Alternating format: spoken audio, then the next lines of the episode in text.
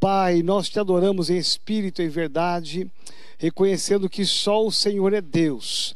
Recebe agora, ó Pai, o nosso coração. Recebe agora a intenção de tudo que vai ser falado, dirigido, a tua palavra ser revelada. Deus, mostra o teu querer para cada homem, cada mulher a cada pastor, a cada líder, eu declaro em nome de Jesus, aonde chegar a minha voz, que chegue a tua presença, que chegue a tua glória, em nome de Jesus. Amém. Uma notícia muito boa, estava vindo aqui para minha MR sede, aqui em São Paulo, e eu recebo uma notícia tão boa pelo WhatsApp da nossa obreira Neuzinha, lá de Campos Goitacazes. Ela estava com a mamãe dela internada, num quadro bastante difícil, e pela graça, glória e honra do nome de Jesus, e na autoridade que há nesse nome, ela já saiu hoje do hospital, acaba de sair, já está em casa, num processo de recuperação recuperação. E então nós nos alegramos muito porque Deus tem operado milagres e maravilhas. Parabéns, Deusinha. Parabéns para tua mamãe, parabéns a você que esteve orando e intercedendo. Estamos falando sobre foco na visão. Esta mensagem que eu estou trazendo, ela tem um caráter não apenas espiritual, ministerial, mas também profissional. Se você entender os princípios que estamos trazendo aqui, são princípios que eu reuni que fazem a diferença entre um líder e outro líder.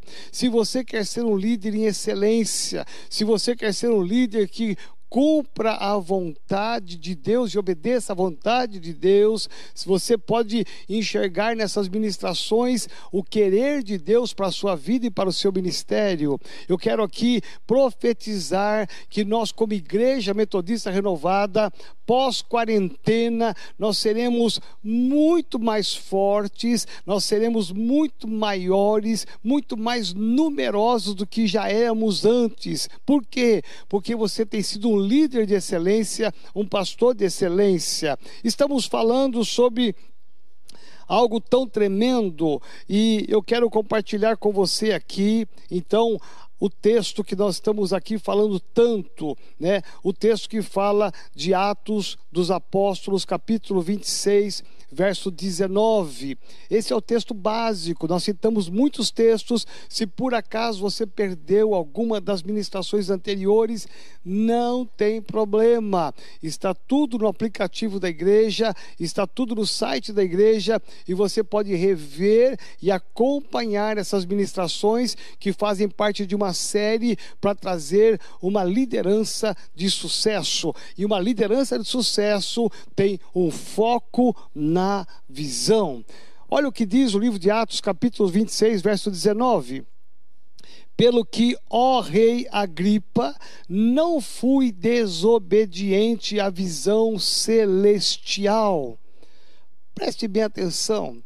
Esse texto aqui me leva a pensar que existe um homem, esse homem se chama Paulo, esse homem está sendo agora intimidado, ele está sendo afrontado, ele está sendo coagido pelas autoridades da época por pregar o evangelho.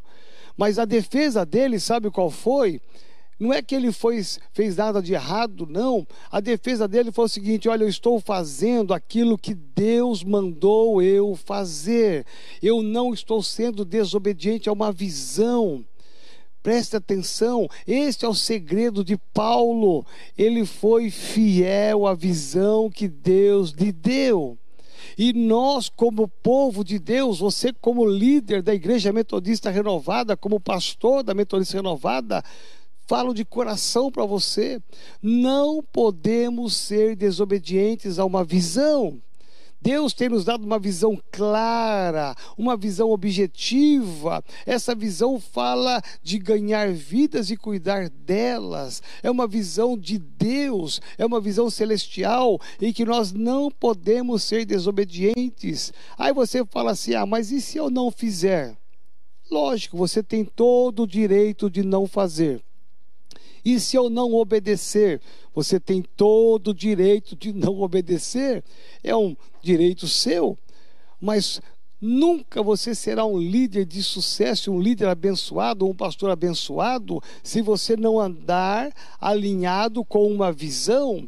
Nós temos uma visão, nós temos uma direção, essa direção nos leva a uma conquista, a um objetivo. Então, estar com foco é você ter objetivo, é você ter metas, é você ter propósitos. Meu irmão, a vida de um líder, ela é pautada por princípios. Um líder que não tem princípios e um deles é obediência. Ouça-me, líder. Ouça-me, pastor. Preste atenção. Você pode ser excelente em tudo, você pode ser excelente de oração, você pode ser excelente na palavra, você pode ter carisma, você pode ter unção, mas se você não é obediente a uma visão, nada do anterior tem valor, porque a obediência está ligada a uma submissão.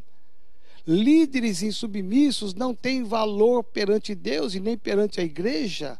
O que tem valor perante Deus é a submissão e a obediência. Por isso que Paulo vai dizer: olha, eu não fui desobediente, ou seja, eu não fui submisso. Eu não fui na contramão de uma visão que Deus me deu, não. Eu não fui desobediente, eu fui obediente. Eu estou sendo obediente, eu estou sendo submisso a essa visão. Então, Paulo é um homem honrado por Deus, um homem de valor perante Deus, sabe por quê? Não é apenas porque ele cumpriu a sua missão, mas é porque ele foi obediente a uma visão celestial. Pare para pensar comigo. Você gostaria de andar numa visão diferente? Você gostaria de ter uma direção diferente? Eu sou apaixonado por aquilo que nós fazemos. Nós estamos numa visão apaixonante, que é uma visão de Deus, ela não é de um homem. Paulo diz aqui, é uma visão celestial. E essa visão celestial ela vem de Deus ela não vem do nada, ela vem de Deus. Então, quando eu entendo que é uma visão de Deus, e essa visão está gravada no meu coração, na minha mente, com certeza, se eu obedecer, se eu me submeter, com certeza você será um líder de sucesso, um pastor de sucesso. Às vezes você fala assim, você pode pensar, mas eu, eu trabalho tanto em prol da minha célula, eu faço tantas coisas, eu corro atrás de tantas ovelhas, eu me esforço tanto, tanto, e não tem resultado. Aí, se você for sincero e parar para pensar, Muitas vezes a falta de resultado é a falta de uma obediência à visão. Se você fizer tudo certinho, como estamos ensinando nesse está 10, desde a primeira ministração, não tem como você não ter resultados. Os resultados aparecem quando você anda em obediência. Por isso que Paulo é um homem que nos ensina um segredo, e o segredo é uma visão. Olha só, qual é a visão de Deus e qual é a visão do homem? Vamos parar para pensar hoje aqui. A visão de Deus, ele vê o melhor em nós. Deus olha diferente dos homens. Deus olha para nós e enxerga que nós podemos dar alguma coisa, nós podemos fazer alguma coisa, nós podemos desenvolver alguma coisa. Deus não enxerga como o homem enxerga, Deus enxerga em nós um valor, um potencial. Veja quanto valor você tem, Veja que valor você tem, porque Deus te chamou não apenas para ficar sentado numa cadeira de uma igreja ou num banco de uma igreja, Deus te chamou para você ser um líder, para você sair da passividade, para você ser despertado. Meu irmão, lugar de líder não é no banco, é ativo na oração, nas vigílias, nas manhãs, na oração, é atrás das ovelhas. Este é o coração de um líder. Por quê? Porque Deus ele tem uma visão de você. E a visão de Deus para você é que você pode, que você é capaz, que você consegue, mesmo que todo mundo diga que não. Se Deus está olhando para você, enxergando algo que ninguém enxergou, meu irmão, assim foi com Gideão, assim foi com Davi, assim foi com Moisés. Ninguém enxergou valor, mas Deus enxergou valor. Essa é a visão de Deus. Deus vê em nós além das aparências. Às vezes você pensa se essa pessoa se veste bem, essa pessoa fala bem, essa pessoa está sempre arrumada, ela está sempre produzida, ela tem um carisma. Deus não enxerga apenas o exterior. Lógico o exterior é importante, né? um líder, um pastor tem que andar bem arrumado, com certeza. Né? Um líder, o nosso corpo é o templo do Espírito Santo, não só dentro, mas fora. Você tem que andar bem, você tem que ter uma autoestima elevada. Então veja que Deus olha para você além das aparências, porque Deus olha o seu interior, Ele olha o seu coração, a sua submissão. Deus, Ele vê não apenas o presente, mas a palavra de Deus diz que Deus vê o futuro. Deus quer te colocar numa dimensão não só de presente, mas de futuro. Pare para pensar aonde você estará com a sua célula daqui a um ano. Já parou para pensar? Porque se você tivesse parado há um ano atrás e feito alguma coisa, com certeza a sua célula não seria mais a mesma. Se você tivesse feito isso com a sua igreja, a sua igreja não seria mais a mesma. Só que o tempo passa, o tempo voa. Olha só, estamos há, há, quase três meses nessa quarentena, tudo parado, agora que estamos retomando algumas situações. Olha como passou o tempo, meu irmão. Já estamos agora no meio do ano. 2020 praticamente já foi. Então veja, qual é o projeto, qual é a visão que você tem da sua célula, o que você pode fazer para melhorar a sua célula, o que você não fez atrás já foi, deixa para lá, pensa daqui para frente. Eu tenho certeza que você não vai querer ter a sua célula do mesmo jeito daqui a um ano. Eu tenho certeza que está no seu coração o desejo de ter uma célula totalmente dinâmica, multiplicada. Então veja, por quê? Porque Deus vê não apenas o presente, mas Ele vê o futuro. Aprenda a ter o olhar de Deus, porque o olhar humano, por um outro lado, ele nos leva a ter uma visão limitada. Nós sempre olhamos para a gente mesmo e achamos que a gente não pode. Você acha que você não pode. Você acha que você não é capaz, que você não é bom o suficiente. Esta é uma visão humana, é uma visão limitada mas Deus enxerga em você além daquilo que você enxerga de você mesmo. A visão humana nos leva a um condicionamento do passado e a nossa cultura do passado. Nós estamos sempre presos ao passado, muitas vezes há muitos fracassos, desilusões. Preste atenção, eu tenho certeza absoluta que não tem um líder, um pastor aqui que já não passou por uma desilusão uma frustração, uma decepção. Você investiu, investiu, investiu e você ah, aplicou tanta fé, acreditou tanto em pessoas, as pessoas se decepcionaram. Você aplicou tanta fé em alguns projetos para ganhar almas e não, e não aconteceu. Então a gente acaba tendo uma visão da gente mesmo hoje do presente, baseado nas frustrações do passado. Meu irmão, nada do que deu de errado do passado foi inválido. A semente foi lançada, a semente caiu na terra, uma hora ela frutificará. Mas pensa daqui para frente, pensa daqui para frente o que você pode fazer para melhorar, para ajustar, porque Deus enxerga em você não apenas o presente, mas o futuro. A visão humana nos leva a enxergar não apenas as possibilidades, mas as impossibilidades.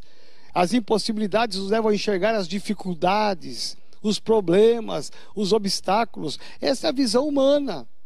Meu irmão, por que é que nós estamos nessa vigília, ativados com milagres sobrenaturais todas as noites e ontem não conseguimos nem terminar, esgotar todos os testemunhos? Por quê?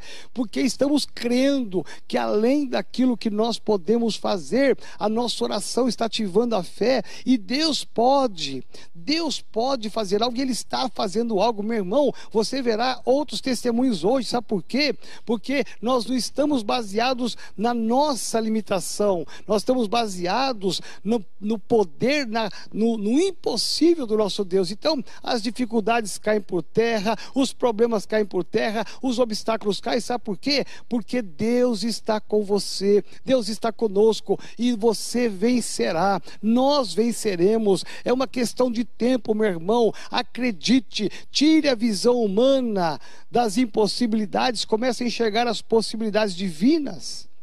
Então mantenha uma visão mantenha o foco nessa visão. Eu comecei a semana passada, eu quero aqui hoje concluir esse tópico.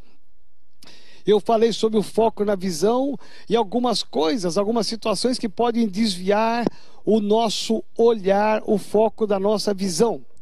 Eu falei a semana passada que a falta de entendimento da visão pode comprometer o seu andamento. Tem muito líder de célula, de setor, de área, que ainda não tinha, vou pôr isso no passado, não tinha uma visão tão clara, não tinha uma compreensão tão clara a respeito da sua missão, do seu papel. Tinha líder achando que era só na quarta-feira ir para a célula e, e estar ali olhando, né, dirigindo a célula, e acabava a célula, a comunhão, e ir embora para casa e acabou. Não! Um líder que tem o foco na visão, ele tem que se enxergar como um pastor daquelas ovelhas, daquela célula. A célula acabou, mas ele tem uma continuidade. Então a falta de compreensão, de entendimento da visão pode te levar a um desvio do foco. Você está fazendo o que todo mundo está fazendo, só que você, você não tiver uma compreensão correta, completa, você nunca vai chegar em resultados tão rápidos rápidos. Segundo lugar, a falta de ânimo. Meu irmão, né? Isso é uma coisa que Deus tem me dado uma graça. Meu irmão, dificilmente você vai me encontrar desanimado. Olha que eu já levei pancada no ministério, já levei paulada no ministério, quase levei facada no ministério. Meu irmão, já fui traído, já passei por tantas coisas no ministério, você não tem nem ideia, tantas desilusões. Meu irmão, nada disso tem roubado meu ânimo, sabe por quê? Eu sei em quem tenho crido, eu tenho foco na visão. Essas coisas para mim são lixo, né? Vai ficando à beira do caminho. Ah, não quero mais andar contigo fica à beira do caminho. Ah, estou me rebelando, fica à beira do caminho. Ah, eu quero te dar uma paulada, fica à beira do caminho. Quero te dar uma facada, fica à beira do caminho, porque eu estou andando. E andando essas coisas para mim que são lixo, vão ficando para trás. E eu estou sempre animado, sabe por quê? Porque essas coisas não me influenciam. A decepção com pessoas não tira o meu ânimo, porque o meu foco é a visão celestial. Então eu levanto cedo e levanto animado, eu durmo animado, sabe por quê? Porque esta é uma chave diabólica, porque um líder desanimado, que tem falta de ânimo, meu irmão, quem quer seguir um líder? Quem quer ir para uma célula que o líder é desanimado? Ah, ninguém vem para a célula, ninguém chega no horário. Ah, ninguém, ninguém traz visita para a célula, ninguém traz o lanche para a célula. Meu irmão, se você paquituar com isso, você vai, vai ser levado a um desânimo e vai levar todo mundo ao desânimo. Aí você vai ser surpreendido porque os poucos que estão com você na célula, eles vão falar assim: olha, eu queria pedir a tua bênção para ir para uma outra célula, porque eu quero uma célula mais animada. Meu irmão, o nosso ânimo não está baseado em resultados, está baseado na nossa intimidade com Deus, na nossa confiança com Deus. Porque quando tudo der errado, Deus está com você. Quando tudo der certo, Deus está com você. Então você se mantém animado, né? Por quê? Porque Deus está com você. Mas a falta de ânimo pode roubar o seu foco. Quantos líderes que eu já vi até aqui na sede, que entregaram as suas células e disseram: Olha, o líder diário, olha, eu não quero mais liderar a célula, eu cansei, eu desanimei, eu me estressei. Um monte. Talvez até você que esteja me ouvindo já passou pela sua mente 300 vezes: Eu vou desistir, eu vou entregar tudo porque você está desanimado. Meu irmão, eu quero profetizar aqui um ânimo novo na sua vida, um chamado novo. Não deixe o diabo roubar o teu ministério, o teu chamado, pelas circunstâncias que deram errado na sua célula, no seu setor, na sua área, no seu ministério. Não! Crie um ânimo novo. Terceiro lugar, a falta de objetivos claros. Ou seja, quais são as suas metas? O que pode roubar o que pode roubar a tua, o teu foco na visão é a falta de metas. Você está indo para onde? Quais são os alvos que você tem? Qual é a, a, a, visão? Daqui a um ano você vai estar aonde? Quantas pessoas você quer ter na célula? Qual é o prazo que você deu para multiplicar? Porque se você não tem objetivos claros, você não vai chegar a lugar nenhum. Aonde você quer chegar? Não, eu estou tocando, toda semana tem a célula. Mas marcou a data da multiplicação? Ah, não, esse negócio é muita pressão, estão ah, me pressionando. Meu irmão, isso é uma questão humana. A gente precisa ser né, claro naquilo que a gente quer. Se nós temos uma célula, o objetivo dela, o propósito dela é, é crescer e multiplicar, é ganhar vidas, você tem que ter uma meta, um alvo. As pessoas faltaram da célula. Você tem que ter uma meta clara, uma meta com você mesmo. Todo mundo que faltar na célula, eu vou ligar imediatamente, ou após a célula, ou no dia seguinte, para saber o que houve de dificuldade. Mas eu tenho que ter um objetivo, eu tenho que ter uma meta. Então, a falta de objetivos claros pode roubar o foco na sua visão. Quarto lugar, o medo da missão e da responsabilidade. Quantas pessoas têm medo de ser líderes? Quantas pessoas têm medo da responsabilidade? Sabe por quê?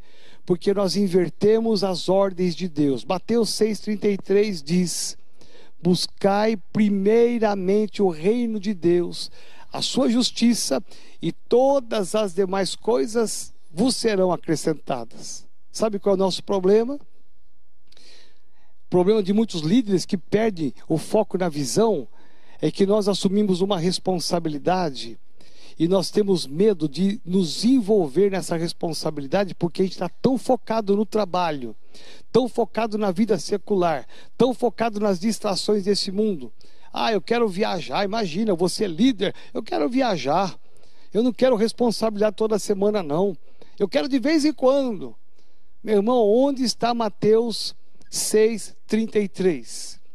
Busque primeiro o reino de Deus, porque as demais coisas vos serão acrescentadas. É uma questão de lógica. Deus diz há uma ordem: primeiro o reino, depois as demais coisas. Ele acrescentará. Só que nós não confiamos 100% em Deus e nós queremos fazer com que as outras coisas nós acrescentamos essas coisas e se der tempo nós buscamos o reino de Deus. Uma coisa eu tenho aprendido: Quanto mais tempo, quanto mais talento, quanto mais de nós gastamos no reino, mais Deus nos abençoa. Mais Deus nos abençoa. Eu quero dizer para você: tire o medo desta missão, tire o medo de responsabilidades, se apaixone por vidas, se apaixone por almas, se apaixone por pessoas, invista tempo, porque Deus vai te honrar e Deus vai acrescentar sobre a sua vida, Ele vai te trazer a promoção no trabalho, Ele vai te levar a situações abençoadoras, sabe por quê? Porque você está cumprindo um mandamento do Senhor. Quinto lugar, o medo das dificuldades. Quantas pessoas têm medo da dificuldade? Pessoas que vivem na mesmice, na rotina. Ah, vamos fazer um evangelismo num parque, numa praça. Aí o líder que não tem um foco na visão, ele, porque a sua célula, ela é o que você é se você não tem o foco numa visão e alguém levanta uma possibilidade para ganhar almas para Jesus e diz assim: Nós vamos fazer um evangelismo no sábado, lá num parque, numa praça, você já começa, o líder já começa a pôr as dificuldades e ter medo das dificuldades. Bom, mas está permitido distribuir folheto? É, foi avisada a prefeitura, as pessoas vão aceitar aceitar os folhetos ou elas vão rejeitar os folhetos? As pessoas vão rir da gente, elas vão nos ridicularizar ou vão aceitar? E às vezes você começa a pensar assim em cada projeto lindo que você poderia ter feito e que você não fez, não colocou em prática, simplesmente porque você teve medo das dificuldades. E um líder não pode ter medo das dificuldades. Um líder que tem um foco na visão tem que saber enfrentar as dificuldades. Preste atenção. Jesus disse: No mundo tereis aflições. Vamos pensar e trocar essa palavra aflição por dificuldades. No mundo tereis dificuldades. Meu irmão, a minha luta, quem olha e vê a sede hoje, o jeito que está, quem olha vê o Vale dos Mananciais, vê a Serra da Cantareira e fala: Meu Deus, parece que tudo na sede flui, as células lá estão bombando, o Tadel lá é lotado, as pessoas elas atravessam uma hora, duas horas, né? E, e aqui na minha cidade, às vezes cinco minutos o camarada não vem, o líder não vem no Tadel, as pessoas não querem ir para a célula. Meu irmão, você não imagina o tanto de dificuldade que eu ficaria aqui cinco semanas listando uma por uma, explicando para você as dificuldades para ter tudo isso, para manter toda essa estrutura. Meu irmão, agora você acha que eu tenho medo das dificuldades? Não! Quando nós ganhamos a Serra da Cantareira, né? Quantas pessoas disseram, pastor, mas isso aqui é um complexo muito grande. Olha as dificuldades que teremos. Muitas pessoas me abordaram e falaram isso até porque elas têm conhecimento, está correto.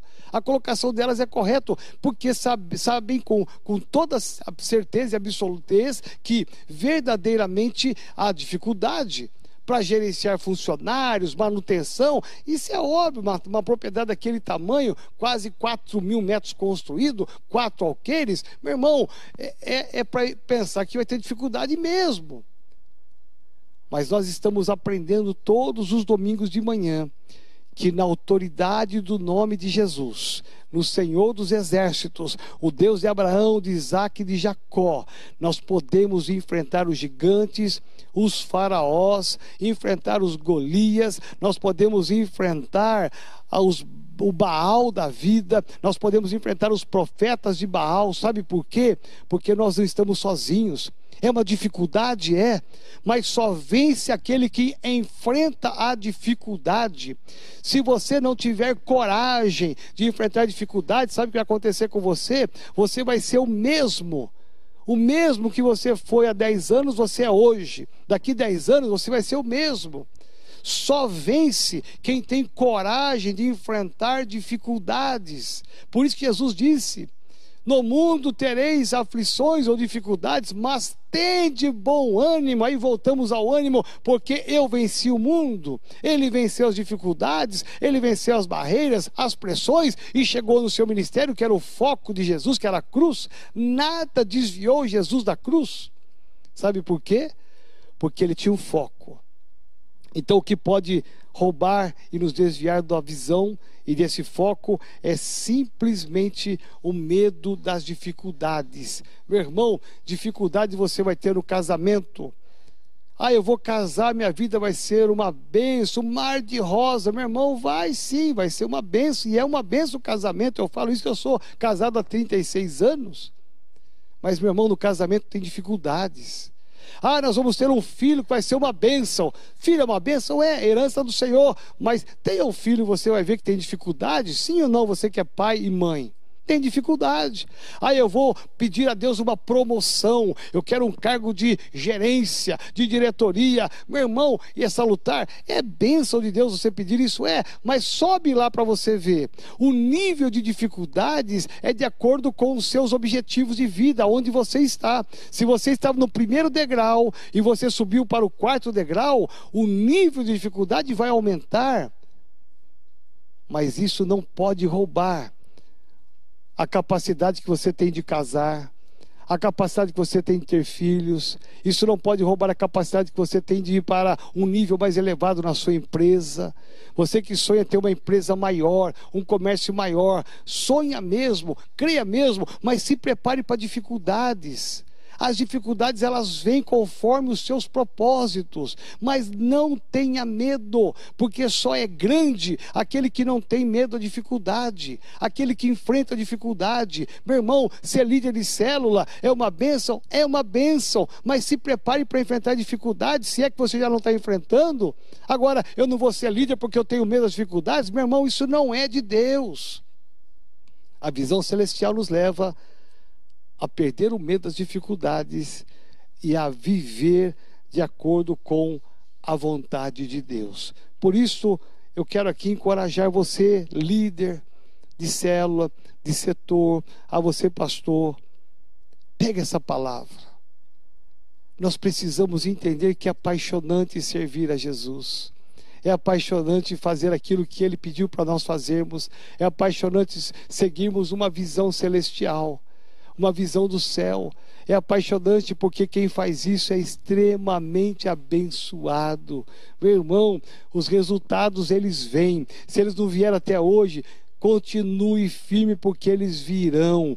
Persevere porque eles virão em nome de Jesus. Eu quero orar com você e terminar essa palavra de hoje, que eu vou continuar a semana que vem encerrando aqui foco na visão, para que você saiba que Deus te chamou para a melhor e mais excelente missão: ser líder e cuidar de pessoas. É apaixonante. Amém? Feche os olhos onde você está. Vem Espírito Santo de Deus. Pai, como é bom estar na tua presença, Senhor, nesse Tadel. É apenas uma palavra, mas é uma palavra do Senhor. Pai, que haja um lugar muito especial em cada coração nesta noite. Deus, não somente nessa noite, mas aqueles que ainda ouvirão esta palavra, que a mesma unção desça sobre este homem, sobre essa mulher, traga uma unção de encorajamento, de determinação em obedecer à visão celestial. Pai, tira de nós qualquer indício de desobediência, de submissão à visão celestial, a visão que o Senhor tem nos dado como igreja metodista renovada. Tira isso de nós, nós marcharemos como exército para o alvo e o alvo é ganhar multidões para o Senhor, o alvo é saquear o inferno e povoar o céu, o alvo, Senhor, é tirar as pessoas da escravidão, do pecado pecado, da miséria espiritual e levá-las a uma excelência de vida, uma vida abundante que só Jesus pode dar. Senhor, por isto, alinha a nossa visão, alinha o nosso coração, dá-nos, ó Pai, essa paixão pelas almas, a paixão pelo cuidado, tira de nós, ó Pai, tudo aquilo que não procede do Senhor. Pai amado, tira de nós todos os desvios do foco dessa visão estabelece em nós um coração reto, um coração de unidade, pois eu oro e eu abençoo agora cada pastor, cada pastora, cada obreiro, eu abençoo agora, ó Pai, cada pastor da Metodista Renovada, onde quer que esteja nesse Brasil, em nome de Jesus. Eu abençoo cada líder que tem sido excelente na sua obra. Senhor, renova o chamado, renova a fé, alinha o foco desse homem, dessa mulher, para que possamos viver na tua presença em obediência à visão celestial. Eu oro e abençoo e declaro que amanhã, amanhã, Senhor, nas nossas células, sábado, nas nossas células, nós viveremos um tempo poderoso na tua presença, em nome de Jesus. Amém.